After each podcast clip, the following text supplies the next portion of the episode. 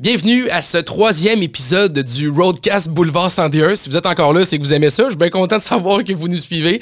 Euh, Aujourd'hui, c'est une émission spéciale parce que on va parler d'entretien de véhicules et je voulais parler avec quelqu'un qui était très minutieux dans le domaine de l'entretien de véhicules parce que moi, je me suis toujours posé la question est-ce que je peux moi-même faire l'entretien de ma voiture? Tu sais, je fais déjà des changements d'huile, des petits éléments comme ça et je me demandais comment je pourrais aller plus loin dans mes connaissances et peaufiner mes connaissances dans l'entretien d'un véhicule. Et je reçois quelqu'un qui est spécialiste en mécanique qui s'appelle William Dumont. William Dumont va venir nous parler des bonnes voitures à acheter dans le domaine usagé pour avoir de l'entretien facile, de ses expériences aussi avec des véhicules plus anciens. Est-ce que c'est possible de s'acheter un vieux campeur et de l'entretenir soi-même sans avoir de problème et de réussir à partir en vacances avec une vieille voiture? Donc, il fait le tour des bonnes connaissances à avoir, des bons outils. Vous allez voir, on jase de beaucoup de choses ensemble. On a parlé des véhicules japonais. On a aussi parlé des véhicules allemands. Et les véhicules allemands sont souvent souvent considéré comme plus complexe à entretenir, à réparer. Vous allez voir, on va démentir quelques éléments par rapport à ces croyances-là et ça me fait juste le temps de ça me donne le temps de vous parler de Volkswagen Saint-Nicolas qui eux vendent des produits allemands et qui pourraient vous dire à quel point ils sont pas si complexes que ça à entretenir les Volkswagen, d'autant plus quand vous passez par l'équipe de Volkswagen Saint-Nicolas parce qu'ils ont une équipe de spécialistes qui sont là pour s'occuper de vos produits. On a un garage à la fine pointe de la technologie pour s'occuper de tous les modèles Volkswagen disponibles. Donc vous avez un problème avec n'importe quel genre de Volkswagen, vous pouvez aller voir l'équipe de Volkswagen Saint-Nicolas. On a les outils pour faire l'alignement de vos véhicules. On a l'ensemble des outils les plus technologiques possibles et le tout se fait dans un service impeccable.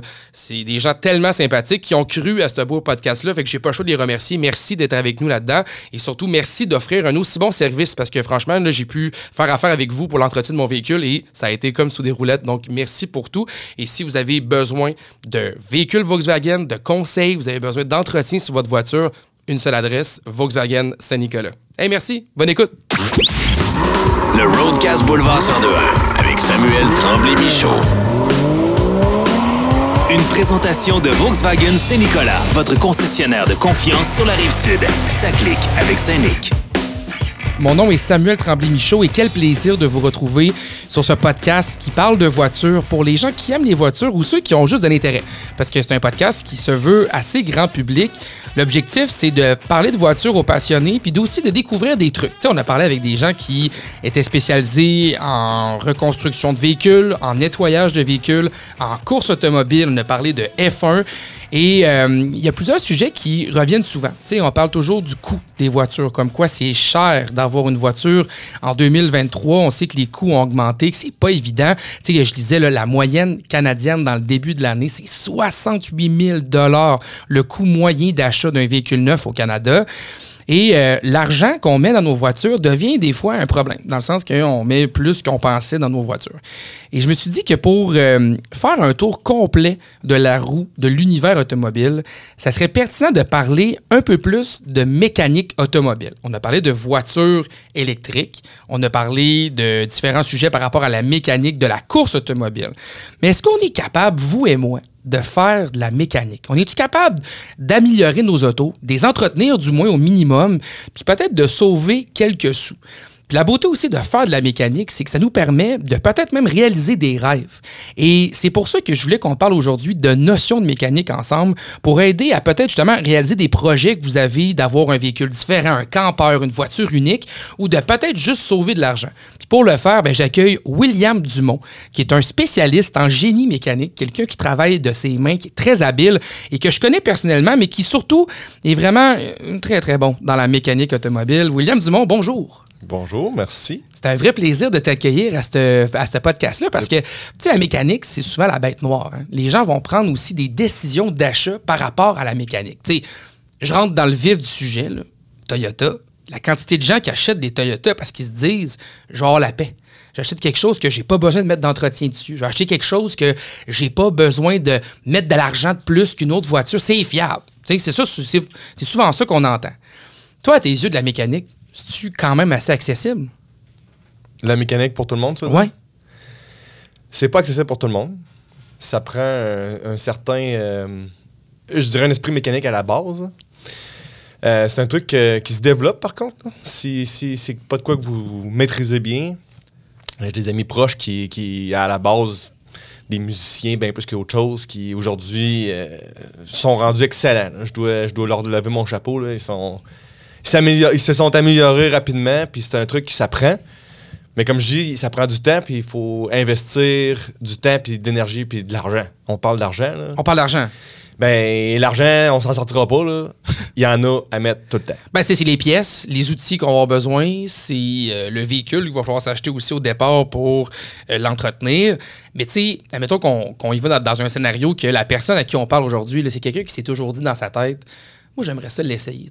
J'aimerais ça faire peut-être mon changement d'huile moi-même, ou changer mes breaks, ou faire mes changements de pneus. Mettons qu'on part à une base, des éléments qu'on fait chaque année. des changements d'huile, c'est nécessaire chaque année. euh, des changements de pas aux années, mais c'est quand même plus fréquent. Euh, des changements de pneus, c'est toutes les saisons, tous les deux saisons, entre l'hiver et l'été surtout. C'est possible? Changement d'huile, pas de problème. Le seul risque qui se passe, euh, une erreur, c'est que Sauter tu le moteur. Sautes le moteur. Ouais, mais c'est quand même une erreur majeure, non? Ben, pas- c'est une erreur coûteuse, mais c'est pas une erreur qui va faire mal à personne. OK. Euh, les freins, toutefois, là, je me garderai une petite réserve. Euh, Il y, a, il y a quand même euh, certains éléments qu'il faut savoir quoi faire. Tu peux pas t'embarquer là-dedans, deux yeux fermés, puis juste on y va, puis on le fait. là. Il y a quand même euh, certains aspects là-dedans qui sont des aspects de sécurité, certaines affaires qu'il faut que tu saches comment en faire. là. Parce que les breaks, on s'entend, c'est un élément de sécurité sur un véhicule. Mais, Ben, si t'as pas de break, mais tu sais, t'es comme moi, puis tu sais, probablement qu'il y a des gens qui nous écoutent qui, qui ont déjà eu l'idée de faire leur break, puis tu sais qu'il y a la quantité de personnes qui font un break là, sur leur char. Tu sais, des pièces de break qui s'en vendent. Là. Mhm. Que ce soit des galipeurs, des, des étriers, des disques, on, on- on en vend. Là. On en Mhm. vend beaucoup, beaucoup, beaucoup. Là. Ouais.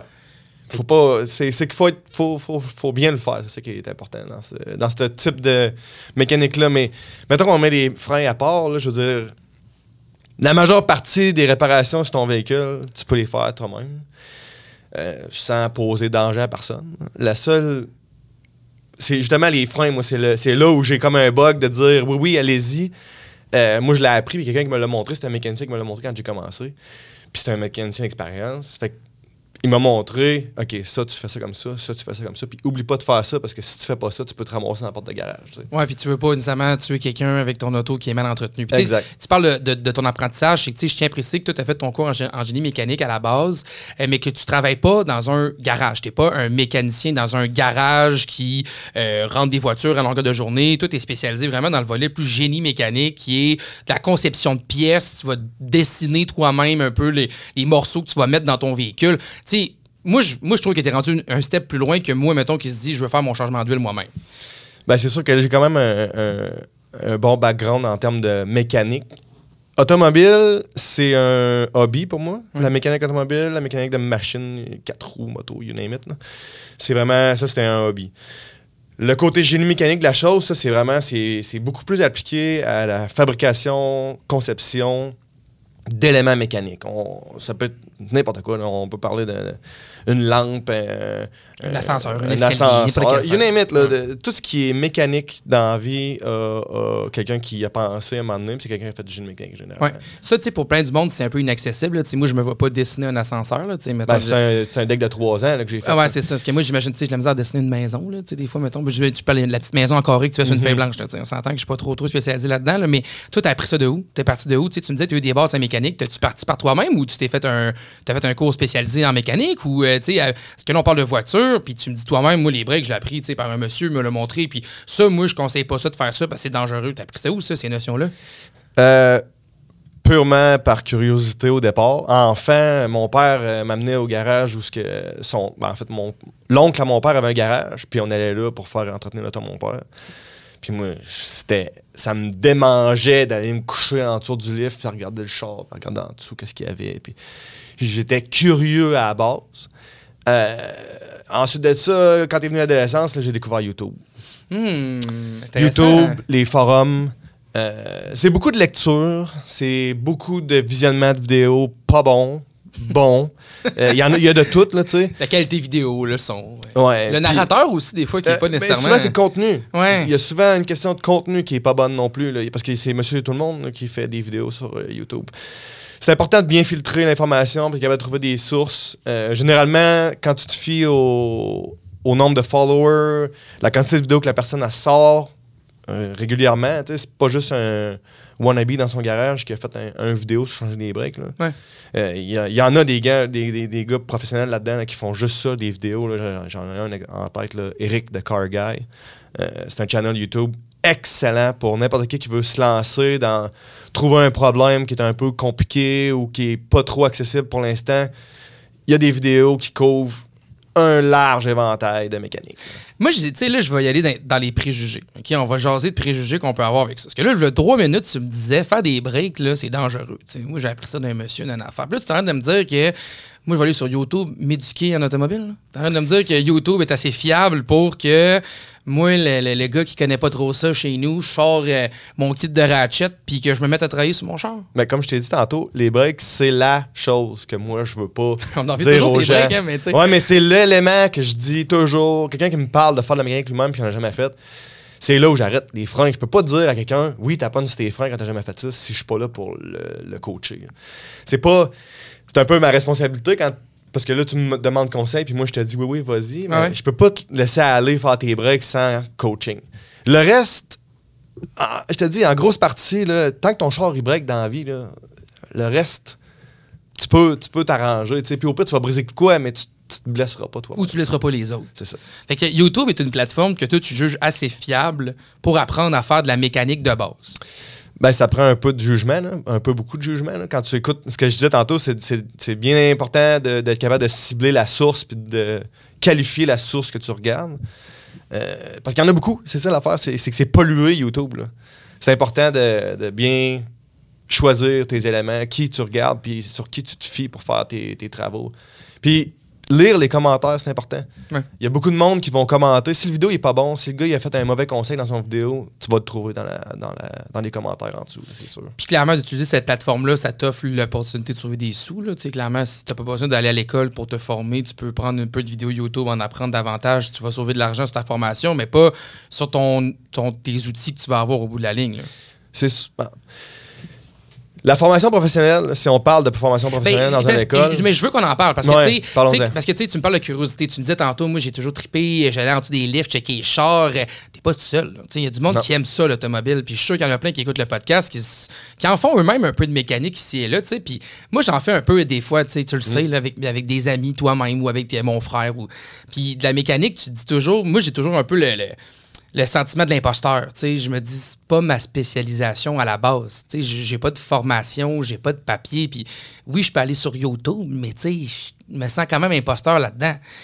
Tu penses pas qu'une formation comme un DEP pour quelqu'un comme moi qui a de l'intérêt, c'est pas trop long, là, je- de mémoire, c'est quoi? C'est un an et demi, à peu près, un an, un an et demi.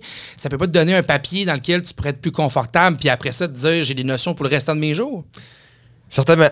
Certainement, mais moi, je trouve que la, la for- la formation de DEP, une formation pour aller travailler là-dedans après. C'est une formation professionnelle. Quand tu as fini cette formation-là, tu, peux faire ça de ta vie, gagner ta vie à être mécanicien. Je trouve que c'est un peu demandant, c'est poussé, c'est gros comme formation pour le hobbyiste, la personne qui veut juste faire des, des petits projets DIY, qui veut, je sais pas moi, peinturer ses calipers ou ben changer ses, ses- ses amortisseurs. C'est pas, des, pas des projets qui sont super compliqués à faire en mécanique. Au, au final, là, de la mécanique, c'est être capable de démonter des bottes.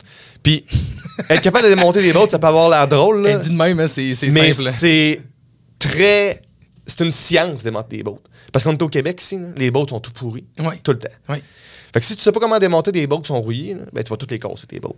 Puis si tu tes bottes cassées, là, tu crées des problèmes pour les réinstaller après. Faut Ben, que tu retrouves des bottes, faut que tu C'est problématique. Ouais, c'est ça. Bon, donc là, on parle de vis, là. On parle de, de, vis. Puis, tu j'ai vraiment aimé ta phrase de, dans le fond, la mécanique, c'est démonter des bottes. Mm-hmm. on, on change des pièces. Au même titre qu'on change des draps, là. Exactement. On change des pièces. Euh, des fois, il y a un peu de. Sans changer la pièce, notamment, il y a du nettoyage. Bien souvent, Ouais. On prend l'exemple des freins. là, quand tu démanges tes- les, les étriers, euh, toutes les parties où ce que tu vas installer les plaquettes, ben ça, il faut que tu les nettoies là, quand, tu, quand tu fais. Quand tu vas au garage puis ils font Ben, un ben, nettoyage de frein. là. Parle-en, parle-en, parle-en, parce que ça, écoute, tu peux pas savoir la quantité de gens qui m'écrivent. C'est une bonne idée que je fasse nettoyer mes freins. Parce que tu entends des histoires d'horreur sur le nettoyage de break. Là. Puis là, tu es là, tu vas me dire c'est quoi la fréquence qu'il faut que je fasse mon nettoyage de break. Le nettoyage de break, là, c'est Mais là, moi, c'est sûr que je roule pas énormément. Moyenne mais ca- la, la- la moyenne canadienne, moyenne- c'est 18 000 km par année. Toi, Ah, tu juges qu'en 18 000 km, tu le fais combien de fois? Deux fois par année. Fait que deux fois par année. Fait que Ouais. on pourrait-tu dire qu'au changement de pneus, tu le fais? Exactement, moi, c'est là que j'ai fait. C'est quoi l'avantage de faire ça? Si tu fais pas ton nettoyage de frein, quand tu vas arriver pour changer tes freins, le gars va changer les calipers en même temps.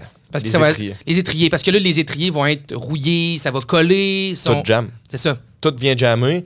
Puis là, non seulement ça, ça c'est pas démanchable, tout est jammé dans un point, mais tes freins, c'est pour être bouger, ça. Quand tu freines, là, l'étrier puis les plaquettes, tout bouge ensemble pour rester centré sur le disque. Fait que si t'as pas fait ton entretien, puis que ça peut pas bouger ensemble, ben, ce qui se passe, c'est qu'il y a une plaquette qui se mange plus que l'autre. Qui va user prématurément versus l'autre. cette plaquette-là qui se mange plus vite va chauffer, va faire warper en anglais qu'on dit, euh, va faire, euh, Des étoiles Déformer ou le des disque. encoches dans le disque, oui. ça fait vibrer après ça. Puis là, quand tu appuies sur la pédale, la pédale saute. Puis c'est là le monde me dit mon char a 15 000 kilos. Là, je break le volant en shake ou je sens que ça vibre dans l'auto. Exact. C'est à cause de, des, des- des disques qui sont voilés. C'est ça, je pense, le terme qu'on Ouais, utilise. voilés, merci. Donc, les disques voilés vont, vont, vont donner ça. Puis, euh, tu sais, je, je le disais souvent à plein de monde, faites-le, l'entretien de vos freins. La seule chose, c'est qu'il ne faut pas non plus euh, le faire prématurément. Puis, je m'explique, c'est que des fois, on va proposer le changement, le nettoyage de vos freins sur une base très régulière. Deux fois par année, ça peut sembler bon. Je pense que même si vous le faites une fois par année, par rapport à votre portefeuille, on parle d'économie, d'argent, puis l'auto, c'est cher. Mettons qu'on skip une fois. On oublie une première fois, on le fait juste à l'hiver, avant l'hiver, mettons. Ça serait pas la fin du monde non plus. Mais on vous encourage à le faire, l'entretien de vos freins. Puis là, tu sais, William, tu es un spécialiste en mécanique. Tu me dis de le faire aussi. Ah oui, c'est, c'est, obligatoire. Ceux qui le font pas, ben, vous allez juste payer plus tard. Parce que si vous le faites pas, les- le coût pour remplacer le caliper, il est bien plus élevé que le coût de nettoyage. C'est sûr, certain. là. Et moi, j'aime ça, des, des- des petits trucs comme ça. là. Je trouve ça le Ah fun de ouais. donner des, des petits trucs comme ça. Tu sais, Euh, le changement d'huile. On parle de mythes ensemble puis de choses comme ça. OK? Euh, Il y a des constructeurs automobiles qui sont très sévères sur le changement d'huile. Du genre, on vous demande de changer votre huile aux 5000 km ou à une différence de 6 mois. Ce qu'on veut dire, c'est que si dans 6 mois, vous n'avez pas fait 5000 km, vous devez quand même changer votre huile. Moi, je connais du monde là, qui roule des, des- des moteurs dans la même huile depuis 80 000 km. L'huile, est- c'est de la melasse, là, des bonnes galettes. Là. Puis l'huile est fatiguée, mais le moteur vire encore bien. Toi, ton jugement là-dessus? Moi, j'étais un peu. euh, L'huile, c'est pas une place pour sauver dans la vie. Sur un automobile, là, ou en mécanique, point. En mécanique. Euh, du fer ensemble, qui roule ensemble, ça prend un lubrifiant. Les Ça pistons dans le moteur, là, Ouais. ouais, c'est ça. Les pistons, les bearings, you name it. Tout ce qui est fer sur fer, là, ça marche pas. L'huile, c'est ça qu'elle fait. C'est qu'elle crée un film entre les deux parties de fer.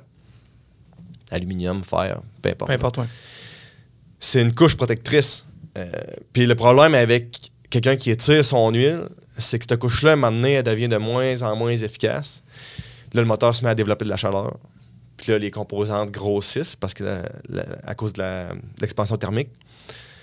Puis là, tu te ramasses à avoir des problèmes de bearing qui sautent ou des affaires de même. Des moteurs qui sont moins performants ou des moteurs qui sont plus fatigués? Ben, des moteurs qui vont sauter éventuellement. Éventuellement, oui, Mm, c'est ça. exact. Eh, mettons qu'on veut pas faire virer fou le monde avec ça. Parce que, tu sais, des fois, je- je- j'entends du monde me dire Hey, J'étais dû pour mon changement d'huile, je suis rendu à 100 km au-dessus. Là, je vais faire tower mon char au garage parce que je veux faire changer mon huile, je veux pas Ben que mon char explose. On vire Ben pas non, fou, ben là. non, ben non, non. Ça, c'est- ça, c'est viré fou, exactement. Moi, je, moi, je fais mes changements d'huile aux 5000 km parce que moi, je, refaire des moteurs pour le fun, ça me tente pas. là. Fait que je, je fais mes changements d'huile. Puis j'étais un peu têteux, honnêtement, là-dessus. Moi, je, je suis vraiment, je le fais religieusement. Mais dans des moteurs de- d'auto comme un Corolla, disons, ou un Toyota, ou un auto de tous là. les jours Ah ouais. populaire que quelqu'un utilise euh, normalement, disons, là, qui pousse pas au, bout. là. On va pas sur la piste de course. Là. non, exact. On, va, Ben, on va chez Costco, mettons. C'est sûr que de, de tirer le changement d'huile à 6 000, 8 000 km, c'est sûrement pas la fin du monde. Euh, ceci dit, quelqu'un qui, quelqu'un qui a le pied pesant puis que le moteur révolutionne souvent, skipper pas les changements d'huile.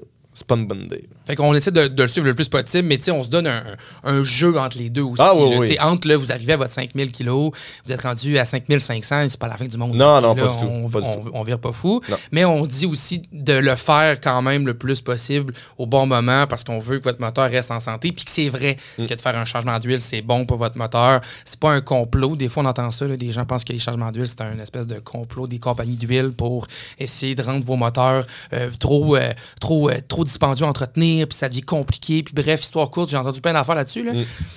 C'est pas un complot, c'est vrai. L'huile, vous avez besoin de votre moteur, Ben oui. c'est bon de le changer, puis oui, essayez de respecter le plus possible votre date sans virer fou. Ça, c'est intéressant. Les breaks, on a dit aussi, je trouve ça le fun de le répéter, mais l'entretien des freins, ça peut devenir quelque chose de vraiment important. Toi, tu disais même obligatoire de le faire au moins une fois par année. Vous allez entretenir plus longtemps vos freins, vous allez les changer moins souvent.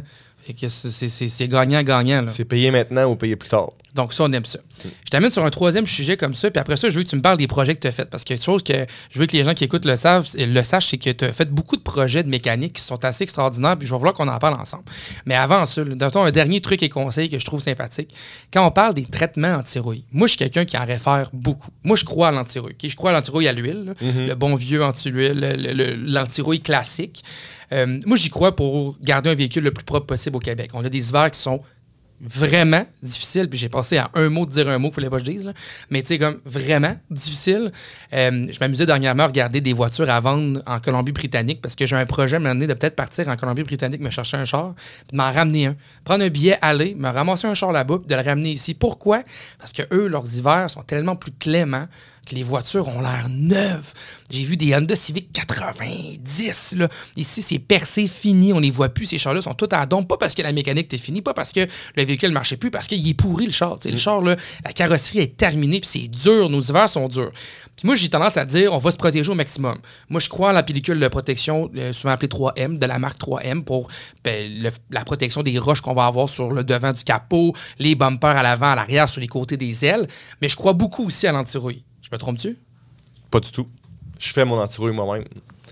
J'ai euh, j'ai acheté euh, le. Moi, je suis quelqu'un qui fait tout moi-même. Ben là, c'est ça qu'on comprend. Là. Je vais pas au garage, mon envie. Je, je sais même pas qu'est-ce que ça coûte aller au garage. Je peux Mais euh, je sais que ça coûte cher. Ouais, ouais, c'est ouais. pour ça que j'y vais pas. Mais euh, je fais mon anti-rouille moi-même. Je, je- je le fais religieusement. À toutes les années, je le fais. Euh, C'était. Si vous voulez garder un véhicule longtemps, c'est la façon de le faire. là. C'est un anti-rouille à l'huile. Euh, ben, c'est bien fait. T'as-tu un choix plus que, tu sais, on entend les, les électroniques. Moi, Moi, j'appelle ça du j'utilise- scam, là. J'utilise Corrosion Free. Corrosion Free, OK. C'est un, c'est un, un anti-rouille qui a été testé par l'armée canadienne. OK. L'armée canadienne ont sorti un document il y a quelques années de ça. là. Je ne pourrais pas vous dire exactement la... quand, là, mais c'est c'est une étude qu'ils ont faite sur plusieurs années. Et puis, euh, il y avait trois types d'anti-rouille à l'étude. Il y avait Corrosion Free, il y avait Crown. Puis le dernier, je m'en souviens plus c'est quoi, là, je suis désolé. je- Crown, qui est une marque aussi qu'on entend parler quand même. Crown qui- est un excellent produit Ben, tu sais, aussi. mettons pour les gens qui le feront pas eux-mêmes. Crown est un excellent produit, puis il est disponible à Québec. Ouais. Euh, Corrosion Free ne l'est pas. Corrosion Free était sorti numéro un dans leur étude. Moi, j'ai acheté ça parce que je suis allé le faire moi-même de toute façon. Fait que Crown, ça m'intéressait pas vu qu'il était numéro 2. Ouais. Mais numéro 2 pour l'armée canadienne, c'est encore un très bon palmarès. là. Je veux dire, l'armée canadienne, ils entretiennent une flotte de véhicules substantielle. Ouais. Des véhicules en fer, on va se le dire. là. Ah ouais, c'est pas, euh, pas, des, c'est pas des affaires en plastique. là, Non. sais. il faut pas que ça rouille, ces véhicules-là. C'est des véhicules qui tirent longtemps. C'est des véhicules qui sont très dispendieux que l'armée canadienne achète. Ben, les armées tout court. là. Donc, ils veulent les protéger au maximum. Cette étude-là était là pour ça. Elle était- ils, voulaient voir, Mm. ils voulaient voir lequel produit est mieux protégé. Puis moi, j'ai juste pris Corrosion Free. Parce que tu le fais toi-même, mais quelqu'un qui le fait pas, il y en a pas au Québec, mais Crown, Crown. une, une alternative super intéressante. Crown K-R-O-W-N. N, ouais, exact. Euh, on y croit à, à, à l'antirouille à l'huile. Euh, je me suis fait parler de l'antirouille électronique. Euh, un vrai scam, là. Moi, je, je- moi, je, je- je- je suis désolé, je suis cru avec ça, mais selon moi, c'est un, c'est un ratchet, là. Honnêtement, là, je le sais pas. Ah ben moi j'en ai vu, Euh, j'en ai vu Ouais. plusieurs des antirouilles électroniques. Là, c'est des éléments qui sont euh, supposés de créer une vibration sur la structure du véhicule. Le but c'est que c'est une espèce de module qu'on installe sur votre voiture. Puis ce module-là fait en sorte que à force de faire des vibrations constantes, la saleté ne devrait pas coller aux morceaux importants de Bon, ben, votre. dans ce cas-là, je sais- moi, je savais pas comment ça fonctionnait. Tu me l'apprends. Dans ce cas-là, ça fonctionne pas. Bon, fait que ça on n'aime pas ça. Le Land Cruiser, Il y en a un. Il y en a un, et ça, on n'aime pas ça. Land Cruiser, qui est un véhicule que tu travailles, puis on va faire tout de suite le, le transfert vers là. Euh, toi, tu travailles dans, dans plusieurs projets, parce que là, tu sais, on donne des petits trucs depuis tantôt sur les anti-rouilles, les les, euh, l'huile à moteur. Euh, pour sauver des sous, ça peut se faire. Les breaks, on se le disait, c'est dangereux un peu plus. Qu'on vous recommande d'aller voir des spécialistes, ou du moins de vous le faire montrer par un vrai spécialiste avant de vous mettre la main à la pâte là-dessus. Euh, l'anti-rouille, ça se fait quand même si on est équipé un peu à la maison pour le faire. Encore là, c'est une- c'est l'antirouille, il faut savoir un peu ce qu'on fait. Il y a une façon de le faire proprement. J'imagine que. YouTube peut nous aider. Exact. Bon, voilà. Le changement d'huile, ça se fait quand même bien. Puis à la limite, si vous faites une erreur, vous allez vous mettre d'un frais, mais rendu là, ça se fait quand même bien soi- soi-même. Euh, maintenant, tu sais, on a parlé du côté plus monétaire, mais il y a le, il y a le côté projet de rêve aussi, euh, que je trouve le fun de, de- de discuter ensemble quand on a des connaissances en mécanique. Euh, tu je le répète, t'es pas un gars qui a fait une formation en mécanique pour aller travailler dans l'univers de la mécanique, mais tu as quand même une très bonne connaissance de ça. Puis d'avoir des connaissances, ça nous ouvre la porte justement à vivre des rêves, à vivre des, des, des- des aventures automobiles.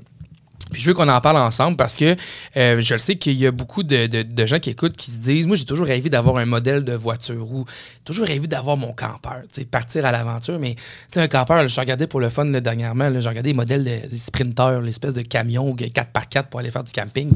C'est 200 000 à peu près. Tu sais, euh, c'est deux- 200 000 là, il y a des maisons Ouais. ça. là. Donc, on commence à être dans, dans les gros chiffres quand même. Euh, toi, mettons, est-ce que tu juges que d'avoir des connaissances en mécanique, ça t'a permis de vivre des rêves ou des projets ou des éléments que tu n'aurais pas pu faire si tu n'avais pas ces connaissances-là? Si on prend l'exemple du campeur, c'est primordial. Ouais. Euh, moi, j'ai un- là, présentement, j'ai un Dodge B200, Tradesman B200, 1976. 1976. Mhm. 1976, Mhm. ouais. C'est mon deuxième campeur. J'ai eu un 86 avant qui était un Toyota Dolphin. Euh, dans les deux cas, ce sont des véhicules qui demandent euh, beaucoup d'entretien. Pas parce que ça roule beaucoup, souvent parce que ça a été négligé dans le passé. C'est des vieilles affaires. Fait que quand tu achètes ça, ben là, comme le 76 là, que j'ai présentement, euh, j'ai tout refait quand je l'ai acheté. là. Le- feu était refait au complet. J'ai fait des changements d'huile à la grandeur, la transmission différentielle, le moteur. Euh, la conduite en avant, tous les joints ont été refaits. La suspension a été refaite. J'ai taponné sur toutes les composantes mécaniques du véhicule. Il a fallu que je mette de l'argent, du temps pour le faire. Donc, les vidéos YouTube, c'est. malheureusement, on revient à ça, mais c'est vraiment. C'est ça qui te sort d'un épine. Tu t'essayes de faire de quoi, ça marche pas, tu trouves pas comment le faire, ça fonctionne pas comme tu voudrais. YouTube. Oh, il est là. Le campeur, là, tu sais, euh, il y a une mode là-dessus, là, les van life et compagnie, le monde qui achète ça pour faire des, des gros road trips. Puis on en voit beaucoup de monde qui achète des campeurs plus âgés euh, pour se dire, je vais avoir un meilleur prix parce que c'est dispendieux, mais je vais partir avec ça à l'aventure. Je me trompe-tu ou ça brise tout le temps, ces affaires-là? Tout le temps. Tout le temps brisé? Tout le temps. Il y en a jamais un qui, fon- qui fonctionne bien? J'entends juste des histoires d'horreur avec ça? Un véhicule qui roule pas, c'est un véhicule qui brise. Ouais. C'est, c'est, c'est, c'est la loi des. faut, que ça, faut que ça roule. Un char qui roule pas, là. C'est un char camp- qui est parqué. Là, Tu sais, ça- des fois, des campeurs, tu vois ça, là, ça a 290 000 kilos, ça a roulé, là, tu sais, ça, ça, ça a du véhicule. Tu sais, t'as un 76 entre les mains. là. C'est pas jeune, là, euh, c'est plus vieux que toi puis moi. Là, tu sais, ça commence à être pas mal plus âgé quand même comme véhicule. là. Ouais. Euh, sais, comment tu dis, admettons, à quelqu'un qui veut vivre un, un- un trip de même, d'avoir un campeur usagé, ça se fait-tu si t'as pas de notion de base? Ben, ça va être coûteux. Ça va être coûteux. Tu vas te ramasser au garage, c'est sûr. Ça prend, ça prend des notions de base. Il faut que tu saches quoi regarder. Euh, tu sais, je me suis retrouvé euh, pendant mes vacances, j'ai été obligé de changer les joints universels sur le, sur le, le- le- le- voyons, le drive shaft euh, entre le moteur et le différentiel en arrière. Les joints se sont mis à vibrer. Quelqu'un qui sait pas c'est quoi, il va juste sentir une vibration. Puis des fois, il ne sentira même pas. Ouais. Moi, c'est que je suis très alerte. Là, je, je les entends, les sons, les vibrations, les, ces C'est comme un troisième sens qui embarque. Là, ouais. Ben, j'étais un- ça fait longtemps que je fais ça. fait que genre huitième, là, troisième. Ça aurait pas bien si juste trois sens, là, mais... Ouais. Mais oui, c'est ça. Fait que c'est le genre de problème que quelqu'un n'aurait pas vu. Euh, ça, dé- ça- ça- le problème devient rapidement beaucoup plus cher que juste changer deux joints. là. Puis là, tu te retrouves en vacances, pogné avec ton campeur sur le bord du chemin, CA, garage. Puis le garage te voit venir, hein, fait que lui, il charge. là. Ouais, c'est ça. Tu pars-tu avec beaucoup d'outils quand tu pars en vacances? J'ai un kit de base. J'ai un kit de base qui me permet de faire la majeure partie des travaux qu'il y a à faire. Honnêtement, ça prendrait une grosse job pour m'arrêter. T'as pas besoin de beaucoup d'outils pour te dépanner. Il faut juste que tu saches quel outil avoir pour le véhicule que tu entre les mains. Euh, comme là, présentement, c'est un Dodge, donc euh, la boulonnerie est en américain, c'est vieux. Dans ce temps-là, les bottes, c'était pas, pas du métrique, c'était de l'américain. Fait que j'avais juste un kit de, clés en américain avec un kit de box, euh, des pinces, tu sais. Quelques composantes de base que ça prend, puis des, des, des huiles, des, des pâtes pour réparer une craque ou des affaires de même. Ça prend, ça prend un kit de base, disons. là. Puis ça, c'est le genre d'affaires qu'on peut trouver aussi sur YouTube. Des kits de base pour faire du overlanding, ça existe. Cette Euh, émission est commanditée par YouTube. Euh, Ouais, c'est ça, mais il y, a des- y a des gens qui, qui passent beaucoup de temps là-dessus, là, à, Ouais. à- à faire des vidéos, puis il faut, faut s'en servir. C'est vraiment c'est une base de données euh, infinie. Fait que ça t'a permis d'avoir ton campeur de 76. euh, tu pars en famille avec ça, tu te promènes, tu fais des vacances. Euh, d'avoir des connaissances, ça te permet de vivre ça. Moi, je le sais que je partirais pas avec un 76. là. C'est impossible. Sais, je partirais pas avec ça parce que ça prend, tu l'as dit, les reins solides. Il va falloir l'entretenir en route probablement puis le réparer. Euh, mettons qu'on on, on dit au monde, là, je- moi, je veux le faire pareil. Tu sais, je veux le faire, là, je veux partir avec mon campeur, mon vieux, mon vieux véhicule. Tu me dis d'avoir un kit de base sur soi. Y a-tu d'autres choses à prévoir? Il y, a, il y a un entretien à faire avant de partir, c'est ça l'affaire. La, la- la clé est là. Moi, c'est ça que j'ai fait quand j'ai acheté le mien. J'ai, j'ai fait un gros entretien avant de partir. Quelqu'un qui achète ça puis qui va au garage, disons, là, ben, tu vas au garage, tu te dis, écoute, fais-moi le tour, mais je veux un tour sérieux. là. Je veux pas que tu me fasses, euh, tu le regardes, puis. Tout est beau. Tout euh, est beau, il n'y a rien de brisé. Non, non. Les lumières marchent, moi, je le sais. Ça, On fait le tour. là. On, fait- on change les huiles, on s'assure que le, le- le moteur est en forme, qu'il ne fait pas de blow-by, quoi qu'on appelle. On s'assure que le moteur est en forme. Ouais. On s'assure que la transmission est en forme. On, on va faire les tests nécessaires, on fait l'entretien nécessaire, ça va coûter cher. là. Cet entretien-là, il va être coûteux là, parce qu'ils vont toucher à plein d'affaires. Les pneus, euh, c'est important d'avoir des bons pneus, c'est important d'avoir une bonne suspension. Euh, on- souvent, on- je vois ça souvent quand les gens négligent les amortisseurs. Ouais, hein? On les voit, les voitures qui ont l'air de des trampolines sur l'autoroute. là, On prend une bosse puis ça rebondit tous les bords, de tous les côtés. là. Ouais, puis sans nécessairement avoir l'air d'une trampoline, des fois, ça paraît pas tant que ça, mais les gens conduisent leur véhicule puis ils s'en rendent pas compte.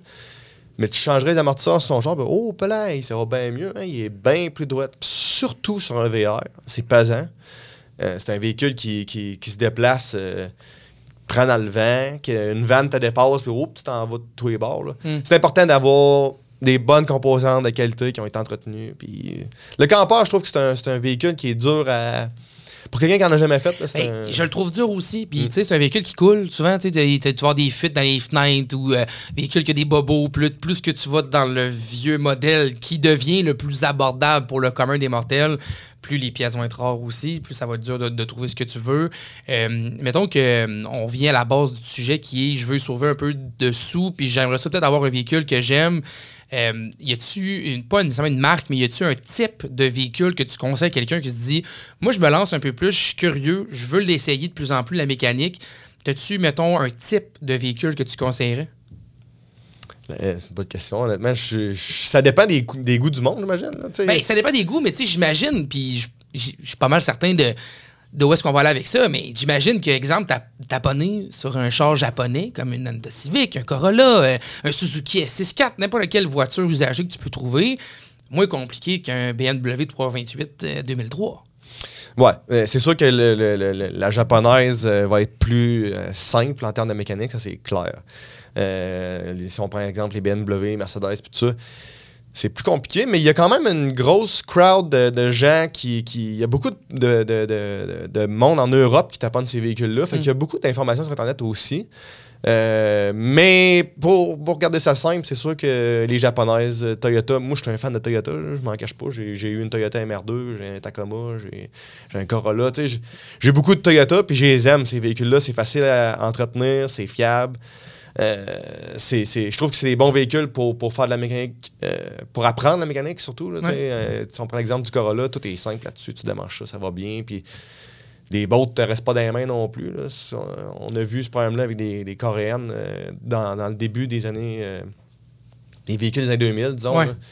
Toutes les bottes cassées, c'était. c'était- C'était moins le fun. C'est pas le fun à Ouais, c'est là-dessus, là, parce que là, tu te retrouves avec des gros problèmes des fois, là, des bottes cassées, euh, que tu peux pas sortir de là, t'es t'es foutu. Là. Fait que oui, ça s'est amélioré, mais c'est pas comme c'était. Ouais, Bon. exact. Euh, je veux qu'on revienne sur le sujet des voitures allemandes parce que ça fait vraiment partie des éléments qu'on entend beaucoup. Euh, moi, je connais du monde qui taponne sur des voitures allemandes beaucoup. Euh, quand je parle de voitures allemandes, on passe aux grosses marques. là. On passe à Audi, on va passer à BMW, on va passer à Mercedes, les marques de luxe qu'on a en tête. Puis je suis surpris de voir voir que c'est pas si pire que ça d'apprendre à faire de la mécanique sur ces véhicules-là. Non, non, c'est ça, je te dis. Que ça ça- s'apprend. Puis j'aimerais t'entendre sur ce sujet-là parce que souvent, il y a, il y a cette espèce de préjugé-là de je vais jamais m'acheter une voiture de luxe usagée parce que l'entretien aura pas de bon sens, comment ça va être cher, parce que changer des pièces vont être tellement dispendieuses. Si je me fie à la conversation qu'on a depuis le départ, si tu le fais toi-même, c'est moins pire. Si tu vas au garage, c'est vrai que ça va être extrêmement plus cher.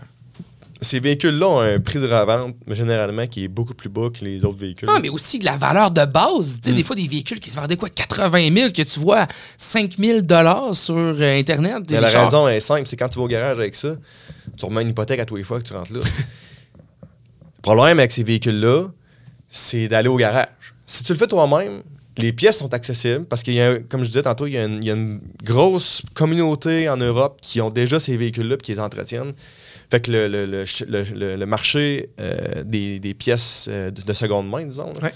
il, est- il est accessible. Il faut, faut juste savoir où aller puis comment fouiller un peu. Il y, a, il y a quand même un peu de recherche à faire dans ça. T'aurais-tu des exemples de sites, mettons, qu'on pourrait aller voir? tu sais, Mettons, Je connais pas beaucoup les Européennes, honnêtement. Mais mettons, pas les- mon- un site de pièces, là, je suppose qu'il y a des sites globaux de pièces. Ah, c'est sûr qu'il y a, il y a Rocoto qui est un gros. euh, euh, c'est un gros site web. C'est un peu l'Amazon des pièces auto, si on veut. Euh, Rocoto, ils ont de tout.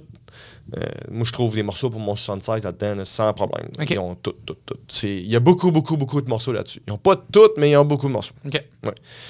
Euh, c'est pas mal le seul que je me sers, là, je te dirais. Euh, Autre part, j'essaie de faire affaire avec euh, les gens locaux ici. J'essaie de- d'encourager l'économie locale plutôt que d'acheter sur Internet. C'est le fun d'avoir des, des magasins de pièces aussi locaux parce que tu pars le conseil aussi directement avec la personne qui est sur place. là. Généralement, ces gens-là connaissent de quoi ils parlent. Puis c'est une formation aussi hein, pour euh, travailler derrière le comptoir là, Ouais. avec les pièces. Il faut connaître ça pour de vrai. Là. Fait que, il y a ça qui est le fun aussi. Fait que pour ceux qui ont le désir de d'aider notre économie, c'est le fun de le faire. Moi, je le fais souvent. Quand j'achète mes pièces, j'aime ça aller voir localement. Puis il y a plein. là. J'en, nommerai pas nécessairement un en particulier parce qu'il y a plein d'options qui existent euh, à travers la, la ville de Québec ou même au Québec. Là, point. Il y en a vraiment beaucoup. Euh, moi, j'ai un partenaire avec qui je travaille qui est du coin de Saguenay-Lac-Saint-Jean avec qui euh, j'ai vraiment une belle relation puis qu'on travaille justement ensemble sur trouver des pièces. Puis ça se fait relativement très bien. C'est un peu ça que je veux rassurer le monde parce que, tu sais, voiture allemande, faut rêver. Euh, tu sais, quand tu vas te chercher un vieux BMW, là, les euh, climatisations bisonnes, les bars chauffants. euh, Ben, puis si on parle de performance, Ben parce que là, sais, on est dans un podcast de performance, justement. Là. Ben oui. Ben, un BM, là, plus d'exhaust, sur une track, Tassez-vous de là, c'est écœurant. Je suis content que tu aies précisé sur une track. Sur une track. Oui, oui, sur une track. Je, suis- je, je le précise, là, sur une track, c'est magnifique à entendre. ça. Je, regardais coin de l'œil, j'étais comme là, faites ça sur une track. Là, Oui, là, oui, sur une piste. Sur une piste, Mais c'est des véhicules qui sont extrêmement le fun à conduire. Ouais. Puis tu sais, tu as des options là-dedans qui sont plaisantes. Mais ça se fait, des entretenir, quand on a de l'intérêt. Puis ça, ça, ça tombe un peu dans ma tête dans la catégorie voiture de rêve un peu plus. Ouais. Facile de s'acheter une Hyundai Accent, un Corolla, un Civic, puis d'apprendre à faire de la mécanique. Mais ça, c'est plus sauver de l'argent. Ouais. Là, on est plus dans cette catégorie-là. là. Ouais. Mais quand on se dit voiture de rêve, des fois, on imagine les McLaren, les Lamborghini, les gros chars de course. Mais quand tu vas te chercher, justement, mettons, un BMW 330, hein, avec un moteur 6 cylindres, en ligne, 3 litres, un beau véhicule. Ah ouais. manuel qui existait en plus dans les années 2008. On les a vus manuels, avec un système 4 roues motrices. Ça traverse les hivers, ces véhicules-là. Ben, on a des voitures vraiment plaisantes à conduire. là. On, est un- on touche un peu au rêve de. Vous allez avoir un système de son digne des voitures d'aujourd'hui. Vous allez avoir un véhicule avec une conduite qui surpasse encore des modèles sur la route actuellement. là, ouais. Pour un prix qui est une fraction d'un prix d'un véhicule neuf. Puis tantôt, on parlait de rue. là. Tu vois, ces véhicules-là sont bien conçus pour la rue, justement. C'est, c'est rare qu'on va voir un BMW ou un Mercedes complètement mangé, comme on verra un Corolla ou un Civic. Euh, généralement, ces véhicules-là sont bien conçus pour la rue. Ils ont, ils ont de, la, ils ont de la neige, eux autres, aussi en Europe. là. Ouais. Puis euh, c'est ça, les véhicules sont bien conçus. Ça, ça a tendance à, à bien vieillir, ces véhicules-là, je trouve. Puis ça se fait d'apprendre à travailler sur ces véhicules-là. C'est Ah ça, oui, ça que je veux passer comme message parce que là, on touche à la catégorie de véhicules de rêve un peu plus. Mm. Des véhicules plus de passionnés. Fait que là, pour ceux qui m'écoutent, qui disent, moi, j'ai toujours voulu avoir un char sport. Je regarde le marché actuellement. Tu sais, je le faisais l'exercice. J'ai conduit dernièrement un Cadillac CT4V Blackwing. Je sais pas si tu connais ce char-là, mais une voiture euh, Cadillac propulsion manuelle, turbo avec un V6. C'était incroyable. Tu sais, véhicule qui se vend à 83 000 Vous me direz que c'est cher, mais pour le style de véhicule que c'est, au prix d'aujourd'hui, c'est tout à fait raisonnable. Ouais. On pourrait penser à des BMW M2. Là, Là, je parle de voitures de puristes. On parle de transmission manuelle, propulsion, des moteurs 6 cylindres. On parle vraiment des voitures pour les amateurs de conduite. Mais tu sais, de voir des chiffres comme ça, là, 80, 85, 90, 100 000 dollars pour des voitures, ça devient vraiment limiter les gens qui peuvent se l'acheter, surtout les passionnés. On dirait que les passionnés, on n'est pas chanceux. On n'a plus de, de petits chars pas chers, neufs, pour avoir vraiment du gros plaisir. Aujourd'hui, 35 000, c'est le chiffre d'entrée pour avoir du fun, mettons, dans ma tête à moi. Là.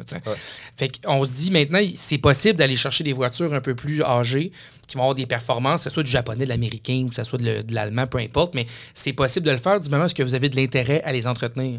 C'est comme un, un cri du cœur que je fais aux passionnés. C'est encore possible d'avoir du fun. faut juste apprendre à chercher un peu plus notre curiosité de mécanique. C'est d'aller plus loin là-dedans. Euh, tantôt, tu as glissé très subtilement que tu étais un fan de Toyota. Euh, C'était subtil, on s'en est pas rendu compte du tout. Euh, mais tu as eu aussi un, un véhicule, la MR2. Puis je veux qu'on on en parle parce qu'on est des voitures de rêve, là, on en parle. MR2, voiture coupée. Ouais. Sportive, propulsion, moteur central. Euh, Toyota ont bâti ça avec un objectif en tête, aller chercher des marchés de compétition. là. On, on cherchait la Lotus Elise dans ce temps-là. On, on travaillait sur des voitures de sport. sais. T'en vois pas beaucoup ces routes de ces chars-là. là. Non, non. C'est. Je sais pas comment le qualifier. C'était un. C'est le véhicule que j'ai eu le plus fun à conduire. OK. C'était écœurant, la traction que ça a.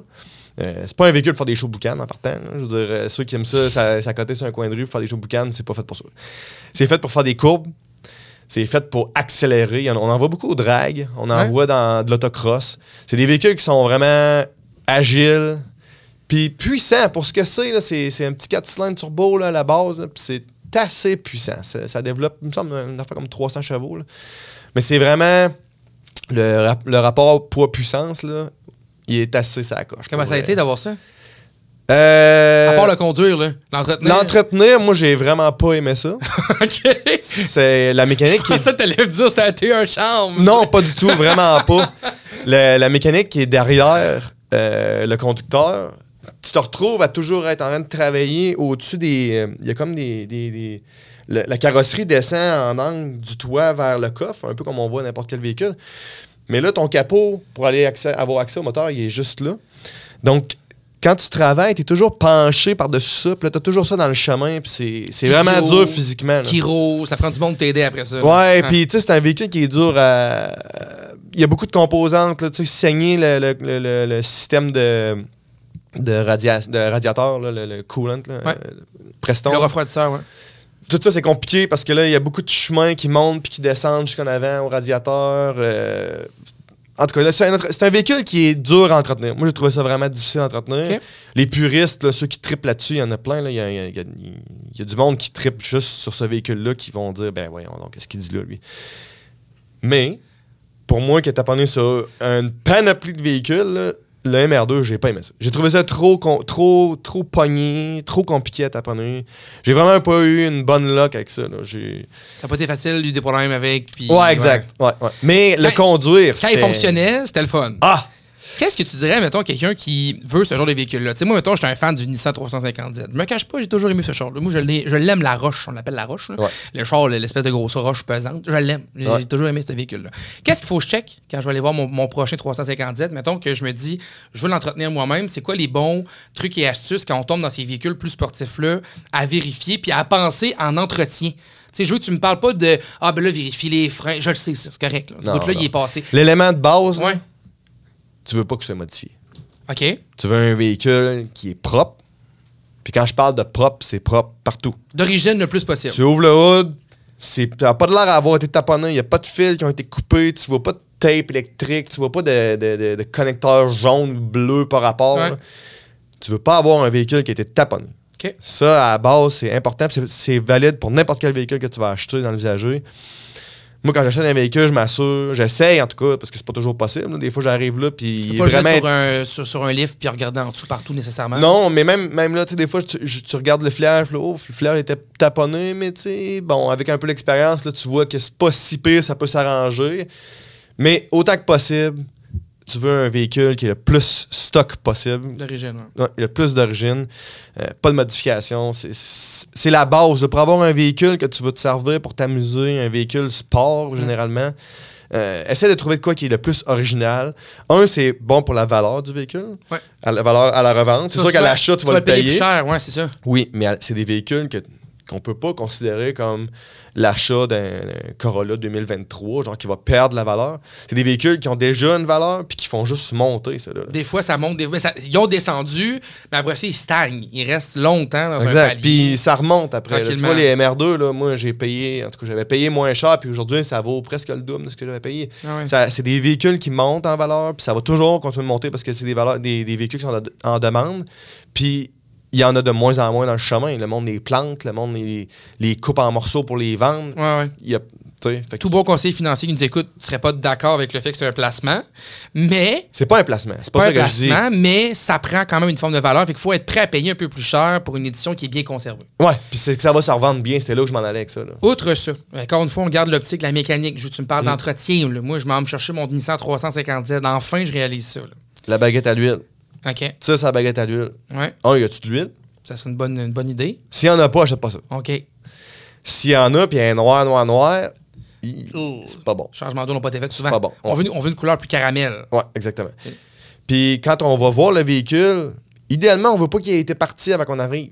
Faut- on veut pas le moteur chaud. Non. Parce que si on a un moteur chaud, ça peut cacher quelque chose. Ça, c'est un truc que j'avais appris il y a quelques années qui m'a sauvé bien des problèmes. Ouais, moi aussi, ça m'a sauvé bien si des vous fois. vendez votre voiture, là, je parle aux gens qui auraient un char de même qui disaient je vais le vendre, mais je vais le faire chauffer un peu juste pour que la personne puisse l'essayer tout de suite. Comme, des fois, c'est pour bien faire. hein. Des fois, les gens les font chauffer pas pour cacher quoi que ce soit. Ouais. Sachez que dans la communauté des passionnés, quand un char arrive, quand on va magasiner une voiture puis que le char il est chaud, c'est un signe que vous essayez de cacher quelque chose. Parce que des fois, quand vous l'avez décollé, si exemple vous l'avez fait partir avant, mais c'est pour me montrer qu'il décolle bien quand j'arrive. Ça donne une chance au char de, de bien fonctionner quand il est chaud. Souvent, les vrais problèmes, on va les voir quand les moteurs sont froids, Ouais. quand la voiture a, a jamais été décollée. Fait que si vous avez un, un véhicule en bon état, que vous êtes vraiment pas inquiet qu'il va bien partir lorsque la personne va venir l'essayer, partez-le pas avant. Faites pas chauffer la voiture, gardez-le froid, puis un passionné va être content de voir ça. Ça, Ouais. ça, c'est un excellent C'est truc. un excellent truc, effectivement. Tu parles de la position de ton MR2 que tu trouvais très dur à taponner. Mhm. C'est quelque chose que je vérifie? Ben, euh, quelqu'un qui veut le taponner, Ben, oui, ben, c'est ça que je te dis. Ga- Garde ça en tête. Moi, je Ouais. veux pas aller chez le garage avec. là. Je veux pogner mon outil YouTube de, de préférence. Ouais. Euh, comme t'as pas l'air d'aimer ça, toi, YouTube d'abord. je vais aller faire un tout. tour sur YouTube, puis je vais aller voir Nissan 350 comment l'entretenir. Puis, euh, mettons, je me dis comment. C'est quoi les éléments de base que je peux vérifier sur un véhicule comme ça pour essayer de choisir un- quelque chose qui me coûtera pas comme 2000$ piastres de kilo par année? Ben là, c'est sûr que, tu sais, le MR2, c'est un peu spécial. là. C'est monté comme une Ferrari, si on veut. Là. Fait que le moteur est à l'arrière. Ah, mais ça, tu avais pas pensé en l'achetant. là. Non, moi, j'ai pas pensé à ça en l'achetant. Puis quand tu fouilles sur Internet, c'est pas des trucs qui te parlent, le Ben, monde. parce que les, ça les, que- les tripeux, eux autres, ça les dérange pas. les- C'est pour ça qu'au Roadcast BLVD 102.1, on s'en fait un devoir, nous autres. On en parle ces affaires-là. C'est quoi, je exact, vérifie? Exact. Ben, tu vérifies. Moi, honnêtement, tu sais, la position de taponner sur le véhicule, c'est rare que c'est vraiment un problème. là. Moi, j'ai, moi, ça, j'ai pas aimé ça à cause de ça, mais de la majeure partie, tu sais, le 350 le moteur est en avant. C'est, Ouais. accessible, puis ils ont des grands hoods, fait que c'est facile d'aller taponner un peu partout. Euh, Ça prend de l'espace. C'est un peu ça que tu me dis. Ça me prend de l'espace pour, pour jouer dedans. c'est toujours plus facile, effectivement. Ouais, c'est ça. Mm. Mais tu sais, les éléments de base, là, regarde les pneus. Les pneus, ça coûte cher. Ouais. Tes pneus, ils ont l'air de quoi, là? Les freins, pour un- quelqu'un qui connaît pas trop ça, ça va être dur à dire, là. Mais tu sais, s'il est tout croûté de rouille, là, ils sont finis. On peut passer notre doigt aussi sur le disque avant l'essai routier, pas après, parce que vos disques vont être chauds, ça c'est bien important. Mais avant l'essai routier, vous pouvez passer votre doigt sur le disque, qui est la partie plate qu'on voit souvent en arrière du mag, en arrière de la roue. Euh, si vous voyez que vous avez comme des bosses, comme si vous étiez sur un chemin euh, de forêt, c'est peut-être que là, les disques sont voilés. Ça veut pas dire que tout est fini, mais ça veut peut-être vous dire que lorsque vous allez freiner, ça va vibrer un peu, puis ça pourrait être dû à ces disques-là qui sont usés. Ça, c'est un indicatif. Oh, oui, exact. Mais tu sais, les freins, je veux dire, c'est pas un item qui coûte une fortune à changer. Généralement, c'est quand même assez facile à avoir, puis c'est pas très dispendieux. Vu que c'est des pièces qu'on change souvent, les prix sont, sont quand même abordables. Mais les pneus, comme je parlais tantôt, c'est c'est de valeur, mais des pneus, ça coûte cher. J'ai mis deux pneus sur mon campeur, ça m'a coûté 500$. piastres. Ah deux ouais. pneus. Ah. C'est Un véhicule de dispendieux, là. 1976, là. Ouais, c'est ça. C'est dispendieux, les, les- les pneus. Puis moi, je dirais, regardez la peinture. La peinture, c'est important. Quand on achète un véhicule projet comme ça, un véhicule qu'on veut avoir du plaisir avec, les fondements d'un véhicule, ça reste sa carrosserie. Mhm. Fait que si son body est pas en shape, comment est-ce que la mécanique serait ultra bonne, tu vas finir par l'envoyer à scrap pareil. Ouais. Parce que le body, ça, ça se change pas. Ça se répare, oui, mais ce sera jamais comme d'origine. Puis là, ça, ça, ça, serait un autre podcast, parler de carrosserie. Là, Ah, que oui, oui, La oui, oui. carrosserie, c'est c'est vraiment. C'est un monde à part. Ah, c'est- pas pour rien a des formations spécialisées qu'en carrosserie. Là. Ouais. Sont de plus en plus rares. D'ailleurs, les gens qui font de la carrosserie puis sont de plus en plus dispendieux aussi à utiliser parce qu'ils sont de plus en plus rares. Ouais. C'est une chaîne un peu infernale, ça. Là, là. Mhm. Mais la carrosserie, c'est vraiment l'enjeu numéro un lorsque vous magasinez. Vous êtes capable d'avoir un véhicule qui est parfait en état carrosserie. Des fois, ça vaut la peine plus ça avec, euh, avec des bobos mécaniques légers que d'avoir l'inverse, d'avoir une voiture avec une carrosserie qui est maganée mais qui a une mécanique parfaite. On vous conseillerait quasiment plus de prendre lui que la meilleure carrosserie puis le moteur un peu euh, travaillé. Ben, c'est comme mon campeur 76 là, que j'ai acheté. Quand j'ai acheté ça, ce véhicule-là, là, je l'ai acheté sans le voir. Le gars m'a envoyé les photos. Puis là, j'y ai dit Est-ce que la carrosserie est saine Le gars avait l'air honnête. J'ai dit Envoyez-moi des photos en dessous. T'es courageux quand Il même. m'envoie. Ouais, ben, je savais un peu dans quoi je m'embarquais aussi. Ouais. Tu sais, si la carrosserie est saine, le reste, ça va, je me dérange pas. Fait que le gars, il s'est couché en dessous, il m'a envoyé des photos. Il n'y avait pas de rouille nulle part. J'ai dit au gars, c'est beau, je le prends. C'est beau, c'est Fait vrai. qu'il me l'a descendu de Rimouski sans que je l'avais vu. Là. Puis il me l'a descendu de Rimouski. J'ai, quand il est arrivé, là, j'ai vu tous les bobos mécaniques. J'ai comme, ouais. Mais qu'est-ce que tu veux, j'avais déjà donné mon, mon accord. Puis la mécanique, ça se répare. Mais la carrosserie, c'est un autre game. Et ça revient à la prémisse du sujet d'aujourd'hui qui était d'avoir des notions de base en mécanique. Ça Exact. peut te sauver bien des problèmes. Oui. Ça peut te sauver bien des sous aussi. Puis ça te permet d'ouvrir les portes, d'avoir des véhicules que tu n'aurais pas si tu n'avais pas ces notions-là. Ouais. Donc ça, c'est le fun. Hey, je veux terminer avec toi là-dessus parce que rapidement, je trouve ça intéressant, mais on était dans le sujet des voitures de sport usagées plus rares. Les véhicules qui sont de type VGA reconstruits. C'est la, la fameuse notion qu'on va appliquer sur un véhicule lorsque celui-ci a eu un accident, mais qui n'a pas été considéré perte totale, ce qui veut dire qu'on a changé des morceaux sur le véhicule. Il y a plusieurs catégories, je m'en fâcherai pas, mais le VGA, c'est comme celui-là juste avant de tomber dans perte totale, parce que c'est lui qui demande le plus de réparations, souvent qui sont les plus dispendieuses. Conseilles-tu ça ou pas? Ça dépend. Ça dépend. Euh, un véhicule qui va avoir VGA, véhicule gravement accidenté, Mhm. euh, c'est l'étape avant la scrap, on s'entend. C'est que, ouais. Fait que, euh, on veut voir des photos de l'accident. Souvent, les photos sont disponibles de ce qui s'est passé. Un, vé- un véhicule qui va avoir été fessé du devant, moi, moi j'achète pas ça. Ouais. Un véhicule qui a eu un quarter arrière, c'est-à-dire le coin en arrière là, qui a été frappé, euh, ça, c'est facile de voir si ça a été bien fait. On ouvre le, le coffre de la voiture, on enlève les tapis, on regarde, la, on regarde dans le coffre l'intérieur de l'aile. Est-ce que la job a été bien faite? Est-ce que c'est propre? Est-ce qu'il y a de la rouille? Est-ce que c'est c'est patché? Euh, c'est là qu'on est capable de le voir. Un, un véhicule gravement accidenté, quand on est capable de voir les photos, euh, de voir qu'est-ce qui a été fait, parce que si ça a été fait du devant, là, ils ont tout refait. Puis là, ben ça, c'est du filage, c'est de la mécanique, c'est du frame master. Euh, si c'est pas bien fait, ça peut être problématique. C'est pour ça que je dis qu'un léger accident dans le derrière, qui était coûteux pour la compagnie d'assurance, fait qu'ils ont déclaré VGA, euh, peut être assez mineur à réparer, somme toute.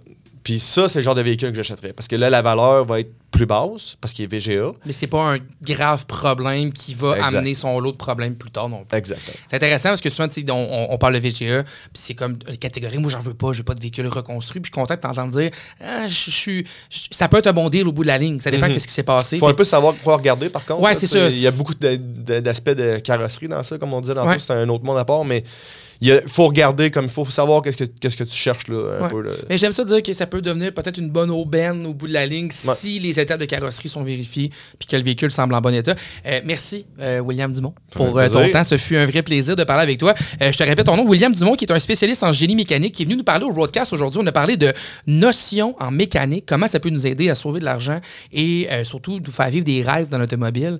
Honnêtement, je pense que c'est intéressant de savoir que euh, il y a beaucoup d'éléments que vous pouvez faire par vous-même du moment où vous avez la curiosité de le faire.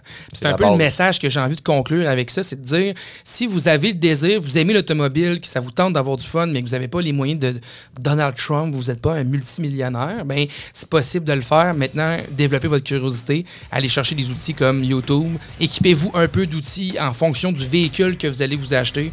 Bien. Soyez curieux, faites-vous confiance. That's it. Merci beaucoup, William. Ça fait plaisir. Déjà à la ligne d'arrivée. T'en as pas eu assez? Dirige-toi sur l'application de BLVD.FM, Spotify, Apple Podcast et YouTube pour plus de contenu de podcast de Boulevard 1021. Le Roadcast Boulevard 102.1 vous a été présenté par Volkswagen Saint-Nicolas, votre concessionnaire de confiance sur la rive sud. Ça clique avec Saint-Nic.